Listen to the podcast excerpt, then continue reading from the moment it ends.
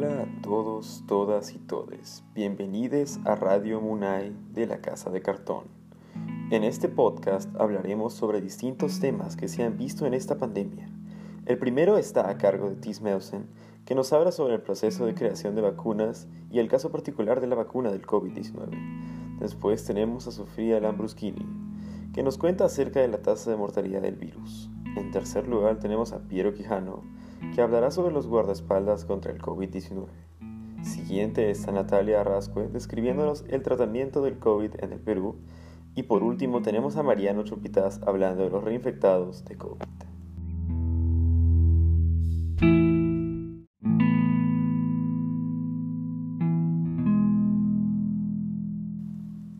Con la pandemia actual y todas sus consecuencias, muchos gobiernos y organizaciones han empezado a buscar crear una vacuna que pueda detener al COVID-19.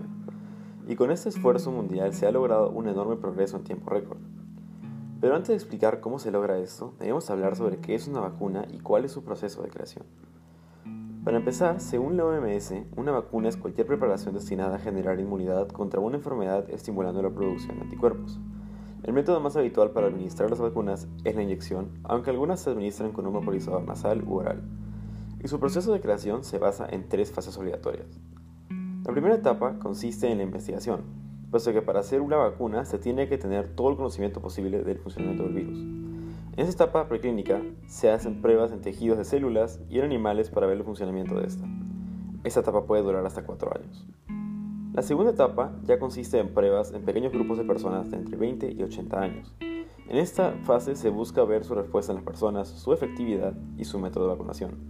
Cabe recalcar que esta fase es medianamente aleatoria, pero también controlada. La fase 3 empieza a hacer bastante más pruebas aleatorias y con muchos más sujetos de prueba, buscando comprobar su nivel de efectividad, funcionamiento en relación al patógeno y seguridad en sí. Por último, si todo el proceso resultó exitoso, el creador de la vacuna envía una solicitud de autorización oficial para productos biológicos para poder empezar la producción. En total, todo el proceso suele tardar entre 10 y 15 años, siendo un esfuerzo conjunto entre gobierno, entidades científicas y organizaciones privadas. Toda esta información ha salido del Ministerio de Salud. Entonces, ¿por qué si la creación de una vacuna puede tardar 10 años, se dice que para el próximo año ya estará la vacuna del COVID-19? Los efectos que el COVID ha dejado en el mundo en solo 8 meses de su aparición en Wuhan han sido catastróficos, habiendo más de 24 millones de casos, 833 mil muertos en todo el mundo. Ha detenido sectores económicos enteros y ha causado miles de desempleos, creando una de las peores crisis económicas del mundo. Con todo lo que está en juego, no se podía esperar 10 años para una vacuna, ni siquiera se podía esperar 5. Lo que vemos ahora es una respuesta mundial, ya que varios países se han unido en la creación de una vacuna algunos asegurando que posiblemente exista una entre 12 y 18 meses. Y esto significa que la vacuna estaría ya en 2021. De hecho, se sabe que de las cerca de 160 vacunas en proceso, 3 ya se encuentran en la fase 3, siendo la más avanzada la de Oxford. En sí, incluso si el periodo de tiempo que se ha planteado para tener una vacuna funcional y en, producción puede terminar alargándose por diferentes factores, igual termina siendo impresionante que se haya logrado avanzar en tan poco tiempo, aunque cabe recalcar que la misma presidenta del Instituto Internacional de Vacunas IBI por sus siglas en inglés, dijo que esto no asegura éxito y que siempre existe un alto nivel de fracaso. Para ser exactos, un 93% de los intentos de vacunas terminan fallando. Por lo tanto, por ahora solo queda esperar lo mejor y seguir con las medidas de seguridad necesarias para cuidarnos.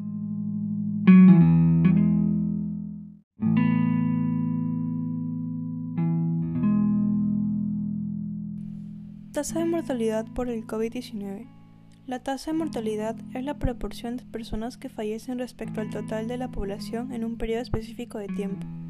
Sabiendo esto, ¿cuál es la importancia? ¿Por qué deberíamos tomar este tema más en cuenta? Este 26 de agosto, el Perú se enfrentó a una de las noticias más tristes de esta pandemia. Somos el primer puesto en el país con mayor tasa de mortalidad por el coronavirus. Ustedes se preguntarán el por qué es que esto ha pasado, cómo hemos llegado hasta este punto pero muy en el fondo saben la respuesta. El Ministerio de Salud ha informado un incremento de muertes por coronavirus, siendo 123 y 5.996 nuevos casos ese mismo día. A los 184 días desde que el primer caso de COVID-19 llegó al Perú, este se enfrenta a 85.8 muertes por cada 100.000 habitantes, según los últimos datos del Instituto Nacional de Estadística Informática INEI. Las personas que están más expuestas a morir en un hipotético caso de contraer esta enfermedad son las que presentan hipertensión arterial, diabetes, mellitus u obesidad. Estas corresponden a un 37.2% de la población peruana y este se presentan más en mujeres que en hombres, siendo un 38.7% y 35.8% respectivamente. También un factor que es muy importante en este caso es la tasa de mortalidad de las personas mayores de 65 años, siendo el 9.3% de la población de los cuales el 59% presenta las enfermedades ya mencionadas.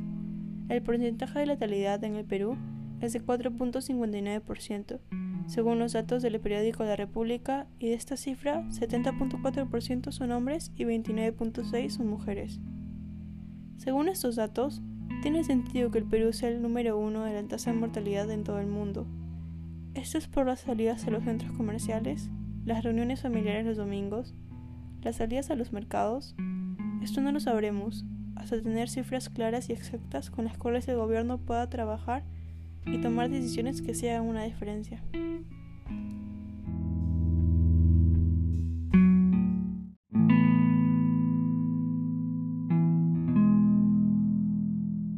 Muchos que no hemos pasado por un hospital en este estado de pandemia por miedo al contagio y que escuchamos cómo el número de infectados en el Perú solo crece, seguramente tendremos la misma incertidumbre. ¿Cómo se está tratando esta nueva enfermedad en nuestros centros de salud? El gobierno del Perú ha impuesto la norma de que todos los establecimientos de salud deben implementar áreas administrativas y asistenciales diferentes para la atención de casos por COVID-19 con el objetivo de reducir la exposición de los trabajadores de salud. Asimismo, implementaron estrategias para evitar rotaciones del personal entre áreas diferenciadas para la atención de casos COVID-19 y áreas donde no se atienden pacientes con COVID-19. Para ello, se siguen las recomendaciones dispuestas en el anexo 5, recomendaciones para la organización de áreas en contacto con pacientes COVID-19.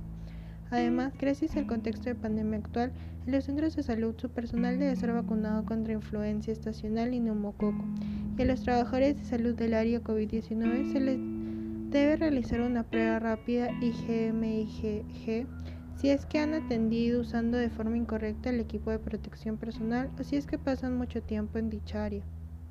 Ya presentado el contexto del personal de salud, les hablaré del tratamiento que se realiza con los pacientes COVID-19. Gracias a los datos publicados por el MINSA podemos saber cómo nuestros centros de salud están tratando a los pacientes por COVID-19, aunque también resaltan que al tratarse de una enfermedad nueva, los científicos y el personal de salud continúan estudiando los síntomas, consecuencias y posibles tratamientos para el COVID-19, por lo que los protocolos podrían cambiar más adelante.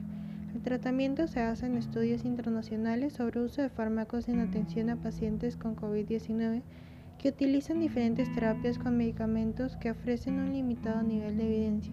Estos medicamentos incluyen cloroquina, hidroxicloroquina, acidrocina, lopinavir, ritonavir. Además se encuentran en investigación otros fármacos antivirales e inmunomoduladores. Las dosis de los medicamentos ya presentados son las siguientes.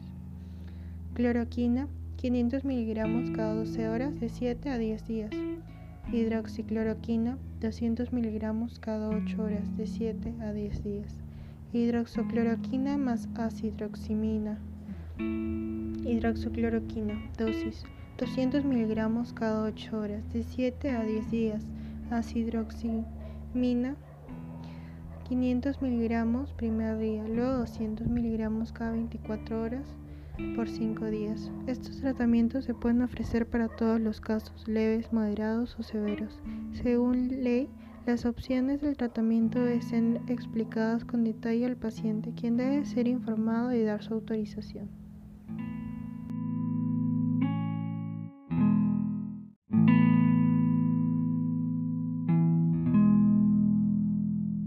Muchos que no hemos pasado por un hospital en este estado de pandemia por miedo al contagio y que escuchamos cómo el número de infectados en el Perú solo crece, seguramente tendremos la misma incertidumbre. ¿Cómo se está tratando esta nueva enfermedad en nuestros centros de salud? El gobierno del Perú ha impuesto la norma de que todos los establecimientos de salud deben implementar áreas administrativas y asistenciales diferentes para la atención de casos por COVID-19 con el objetivo de reducir la exposición de los trabajadores de salud. Asimismo, implementaron estrategias para evitar rotaciones del personal entre áreas diferenciadas para la atención de casos COVID-19 y áreas donde no se atienden pacientes con COVID-19. Para ello se siguen las recomendaciones dispuestas en el anexo 5, recomendaciones para la organización de áreas en contacto con pacientes COVID-19.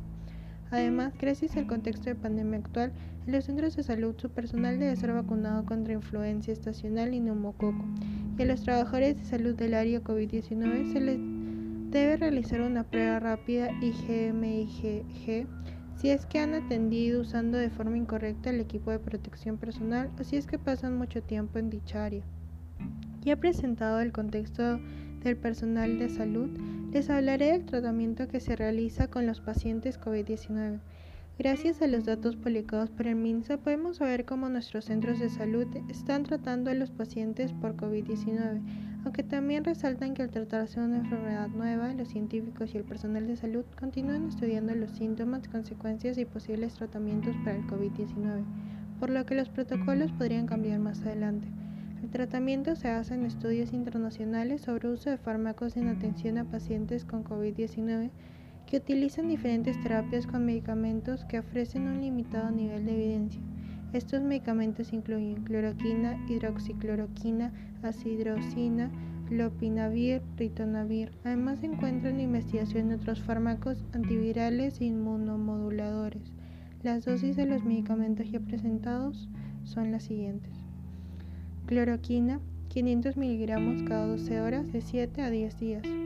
Hidroxicloroquina, 200 miligramos cada 8 horas de 7 a 10 días. Hidroxocloroquina más acidroximina. Hidroxocloroquina, dosis 200 miligramos cada 8 horas de 7 a 10 días. Acidroximina 500 miligramos primer día, luego 200 miligramos cada 24 horas por 5 días. Estos tratamientos se pueden ofrecer para todos los casos, leves, moderados o severos. Según ley, las opciones del tratamiento deben ser explicadas con detalle al paciente, quien debe ser informado y dar su autorización.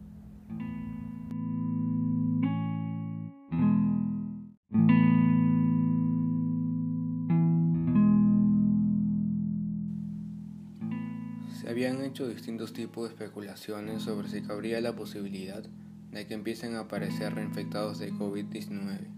Unos decían que sí, pero no sería el mismo COVID, sino una mutación de este como la COVID-20 o 21.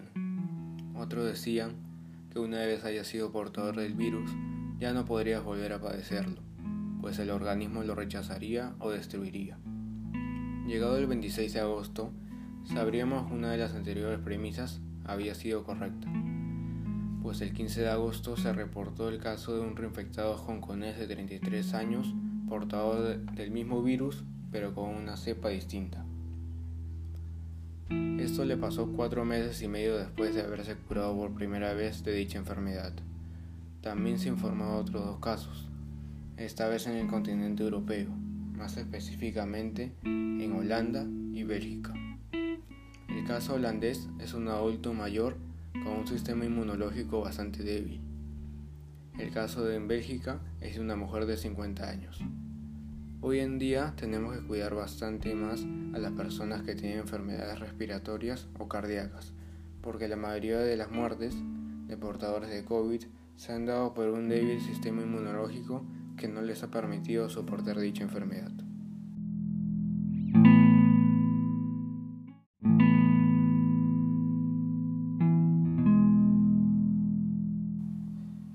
Eso es todo por esta ocasión. Muchas gracias por escucharnos y desde Radio Munay les deseamos un buen